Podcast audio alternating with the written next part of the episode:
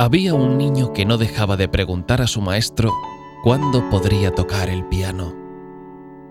Un día, su mentor le dijo, Piénsalo bien, aprender a tocar el piano es una disciplina muy difícil. Necesitarás la mitad de tu vida para dominarlo y la otra mitad para poder hacerte con uno. Apenas tendrás dinero para comer. El niño se fue a casa y pensó toda la noche. Al día siguiente, volvió e insistió en que quería tocar el piano. Entonces el maestro le dijo, ahora sí que serás capaz de tocar el piano como nadie.